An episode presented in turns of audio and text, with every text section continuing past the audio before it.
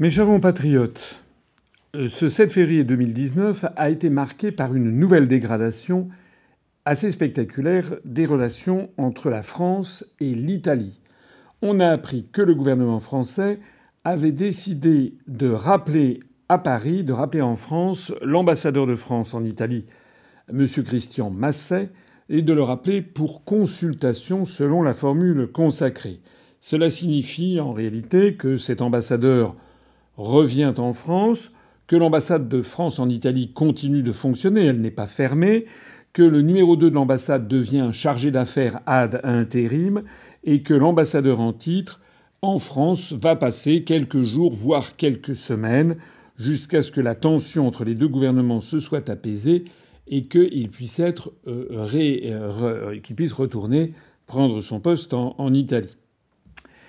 Il s'agit donc d'une mesure symbolique, mais d'une mesure qui témoigne d'une dégradation des relations politiques entre deux États.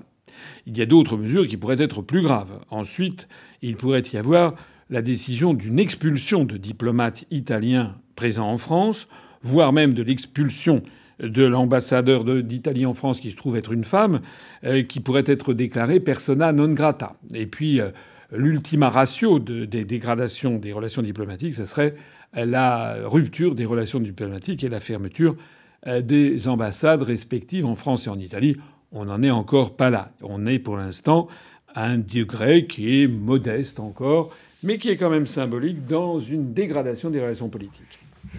Alors qu'est-ce que ça veut dire tout ça? Ben, Ça veut dire que le gouvernement français a été exaspéré d'apprendre que M. Luigi Di Maio, le leader du mouvement 5 étoiles, l'un des deux parti membre de la coalition au pouvoir à Rome, s'était rendu incognito en France, en tout cas subrepticement, et a rencontré dans la région parisienne, semble-t-il, un des responsables des Gilets jaunes locaux qui s'appelle M. Chalençon et qui a l'air d'être une personne qui a de la personnalité et, qui défend bec et ongle le, la, la, la, comment les demandes des Gilets jaunes. Et euh, M. Di Maio euh, a soutenu en fait euh, cette demande en en profitant pour critiquer de nouveau l'action du gouvernement français vis-à-vis des Gilets jaunes. Il y a derrière l'opération menée par Luigi Di Maio, bien entendu, une arrière-pensée, même plusieurs arrière-pensées. Sans doute commencer à préparer les élections européennes en Italie comme en France, ou en Italie il y a un fort ressentiment populaire contre la France, contre l'arrogance de Macron, contre la prétention de Macron qui prétend donner des leçons de démocratie à la planète entière, mais qui fait tirer au flashball sur les manifestants français. Il y a également une forte animosité des, des Italiens à l'égard du gouvernement français, du fait notamment des questions concernant les problèmes migratoires. Vous vous rappelez que Macron avait donné des leçons de morale à M. Salvini, à M. Di Maio sur le fait qu'il fallait recevoir dignement les réfugiés qui traversaient la Méditerranée.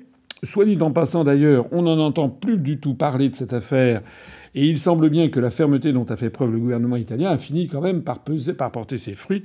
Je rappelle d'ailleurs qu'il n'y a pas que le gouvernement italien, il y a aussi le gouvernement grec de M. Tsipras qui a fait preuve de fermeté. Mais là où le bas blesse, c'est qu'il y a aussi un gouvernement qui fait preuve de fermeté, c'est quand même le gouvernement français.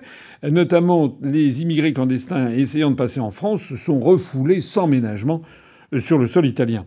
Donc les Italiens en ont gros sur le cœur que d'entendre M. Macron leur donner des leçons de morale sur la façon de recevoir les migrants clandestins, alors que lui-même, lorsqu'il y a des migrants clandestins venant d'Italie qui arrivent en France, il a donné comme instruction à son gouvernement de les euh, refouler sans, aucune, sans aucun ménagement. Il y a également un autre, une autre pomme de discorde entre le gouvernement italien et le gouvernement français, c'est que les Italiens considèrent que les Français, depuis les époques, les années Mitterrand, ont accordé très généreusement euh, des permis de séjour euh, à des euh, criminels, à des terroristes italiens qui ont assassiné des carabinieri, c'est-à-dire des policiers pendant les années de plomb, comme on dit, hein, pendant l'époque de l'attentat de la guerre de, de, la gare de Bologne, etc. Et donc le gouvernement italien actuel demande l'extradition d'un certain nombre de terroristes italiens qui ont été repérés sur le sol français et Paris fait la sourde oreille. Il n'en demeure pas moins que cette euh, dégradation euh, pose un problème quant à l'avenir de l'Union européenne. Et on ne peut être que frappé de constater une chose assez étonnante, pour ne pas dire cocasse, c'est de voir que M. Macron, et qui depuis qu'il est à l'Élysée a l'Europe plein la bouche, donne à toute la planète et notamment à tous les peuples d'Europe des leçons de pro-Europe, je suis pour l'Europe, il faut qu'on soit solidaire ici et ça. En fait, M. Macron est en train de se faire détester de tout le monde, et notamment de tous les Européens. Je rappelle que notre Macron national s'est mis euh, en délicatesse avec Mme Theresa May. Après avoir signé le traité de Sanders, il n'a eu de cesse que d'avoir la position la plus extrémiste qui soit sur l'affaire du Brexit. Il a dit qu'il fallait que les enfin il l'a dit ou s'il n'a pas dit, il l'a pensé qu'il fallait être extrêmement sévère dans les négociations.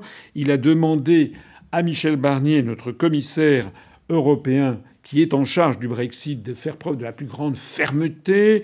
Il fallait que les, Britanniques en bavent, etc. C'est-à-dire que, vu du Royaume-Uni, M. Macron n'est décidément pas apprécié. Je rappelle qu'avec M. Macron, s'est brouillé avec euh, la Pologne et la Hongrie. Il a donné là aussi des leçons de morale et de démocratie au gouvernement polonais et au gouvernement hongrois qu'il estime être populiste. Il a notamment fustigé la réforme du gouvernement polonais concernant la Cour suprême polonaise, euh, qui euh, le gouvernement polonais avait décidé de faire partir à la retraite les juges qui étaient là depuis des années, de les faire partir à la retraite à 60 ans, et que le gouvernement polonais euh, nommerait les juges à la Cour suprême. M. Macron a dit que c'était contraire aux droits de l'homme, à la séparation des pouvoirs, gna Ce que M. Macron a oublié au passage, c'est que le Conseil constitutionnel en France est nommé, les membres du Conseil constitutionnel en France c'est pire qu'en Pologne, puisqu'ils sont nommés par Macron lui-même, plus le, le président de l'Assemblée nationale et le président du Sénat, sans compter les anciens présidents de la République. M. Macron, avant de condamner la réforme polonaise, aurait mieux fait d'appliquer la réforme que je propose moi depuis euh, ma candidature à l'élection présidentielle, c'est-à-dire une réforme complète du Conseil constitutionnel en en enlevant toutes les nominations politiques et en y nommant, en y faisant élire par les députés et les sénateurs des magistrats n'ayant aucune euh, accointance politique connue. M. Macron s'est également brouillé avec le gouvernement hongrois, qu'il estimait qu'il avait vis-à-vis des problèmes migratoires une position euh, qui était euh, outrancière. M. Macron, lorsqu'il s'était rendu en Bulgarie, s'était un peu fâché avec les Bulgares et davantage encore avec les Polonais au sujet de la directive des travailleurs détachés. M. Macron est donc maintenant à couteau tiré avec le gouvernement italien, M. Salvini et M. Di Maio.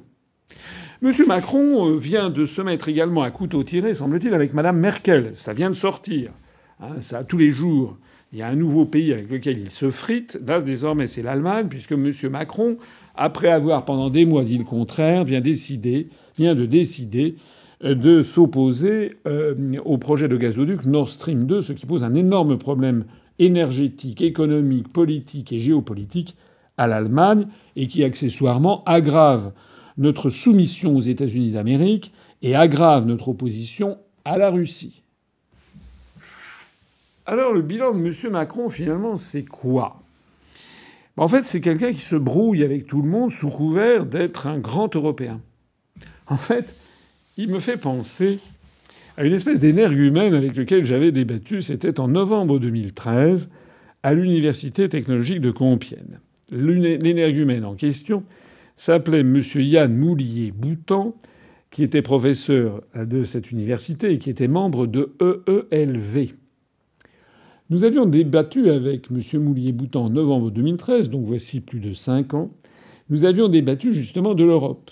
Et M. Moulier-Boutan était un européiste euh, plus qu'acharné, une espèce de, de Torquemada, de grand inquisiteur, pro-européen. Et je me rappelle avoir débattu avec ce monsieur, qui bien entendu me parlait de haut comme s'il était euh, d'une autre, autre euh, comment dirais-je, autre qualité humaine, comme si je n'étais qu'un moins que rien, alors que lui, parce qu'il était pro-européen, était évidemment, se donnait évidemment le beau rôle. J'avais débattu avec ce monsieur et je lui avais euh, rappelé, vers la fin du débat, je lui avais dit mais que euh, le peuple de la République de Saint-Marin, qui est un tout petit État indépendant qui se trouve enfin, enclavé dans l'Italie, non loin euh, de Ancône, euh, plutôt du côté de la mer Adriatique, cette toute petite république de San Marino, qui est d'origine médiévale, eh bien, les habitants avaient décidé de refuser d'entrer dans l'Union européenne. À quoi il m'avait répondu Moi, Saint-Marin, tout le monde s'en fout. Ensuite, je lui avais euh, dit que les Polonais étaient complètement dans la main des Américains et que son projet d'une Europe qui ferait contrepoids aux États-Unis ne convenait ni à la Pologne ni aux États baltes. À quoi M. Moulier-Boutan m'avait répondu écoutez, euh, la Pologne, on l'emmerde, les États baltes, ce sont des tout petits États. Ensuite, euh, je lui avais fait valoir que le Luxembourg s'opposait à l'adoption, par exemple, de loi de taxe Tobin sur euh, la spéculation euh, financière. À quoi M. Moulier-Bouton m'avait dit que le Luxembourg n'avait qu'à aller se faire voir, que c'était un tout petit pays. Puis j'avais dit à M. Moulier-Bouton que quand même l'Allemagne imposait au reste de l'Europe une politique ultralibérale, qui était d'ailleurs gravée dans les traités, mais qui était aggravée encore par les réformes Hartz 1, 2, 3 et 4, qui ont été adoptées en Allemagne et qui pressurent en définitive les salariés allemands. À quoi ce monsieur, mon contradictoire, mon contradicteur, m'avait dit que de toute façon, en gros, Madame Merkel était une femme de mauvaise vie qui devrait être chassée, que nous devions nous opposer au néolibéralisme de Madame Merkel. En définitive, ce que j'avais retenu de ce débat, c'était que M. Moulier-Boutan était pro-européen euh, de façon factice. En fait, il détestait l'Europe réelle. Et c'est une véritable fable de La Fontaine que je vous raconte parce que c'est vrai de tous les européistes. Et M. Macron nous en administre la preuve. M. Macron est la preuve même de ce que je dis.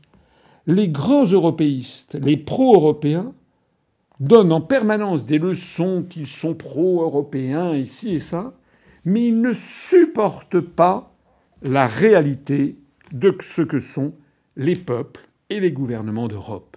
En fait, M. Macron ne supporte pas que les Italiens soient des Italiens, qu'ils aient choisi un gouvernement qui défende les intérêts nationaux italiens.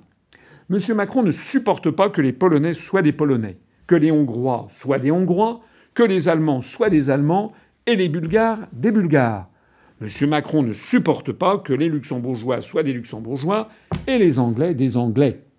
En fait, M. Macron ne supporte personne. Il ne supporte d'ailleurs même pas non plus que les Français soient des Français. En fait, M. Macron vit dans un fantasme, dans un rêve, mais il fait partie de ces rêves criminels qui pourraient pousser tout un continent à l'autodestruction avec des guerres civiles et l'éclatement de révoltes un petit peu partout. C'est d'ailleurs ce qui se passe en France, puisque M. Macron ne supporte ni les Français, ni les Gilets jaunes, ni tous ceux qui contestent son pouvoir, c'est-à-dire 80% de la population. Voilà ce qu'il faut retenir de ces affaires italiennes qui viennent d'arriver. M. Macron entraîne la France dans une impasse, dans un rêve, dans un fantasme, dans une espèce de dogme religieux, dans une espèce de d'illusion politique extraordinairement nocive. Il est vraiment temps que les Français s'en rendent compte et il est vraiment temps que les Français, profitant des élections européennes qui arrivent, décident de voter pour l'Union populaire républicaine afin que l'UPR ait des députés au Parlement européen pour montrer aux autres peuples d'Europe que les délires de M. Macron, en réalité, appartiennent à l'ancien monde. Nous, nous sommes le nouveau monde, celui qui va participer à la destruction de cette prison des peuples qu'est l'Union européenne et à la libération générale des peuples d'Europe. Vive la République et vive la France.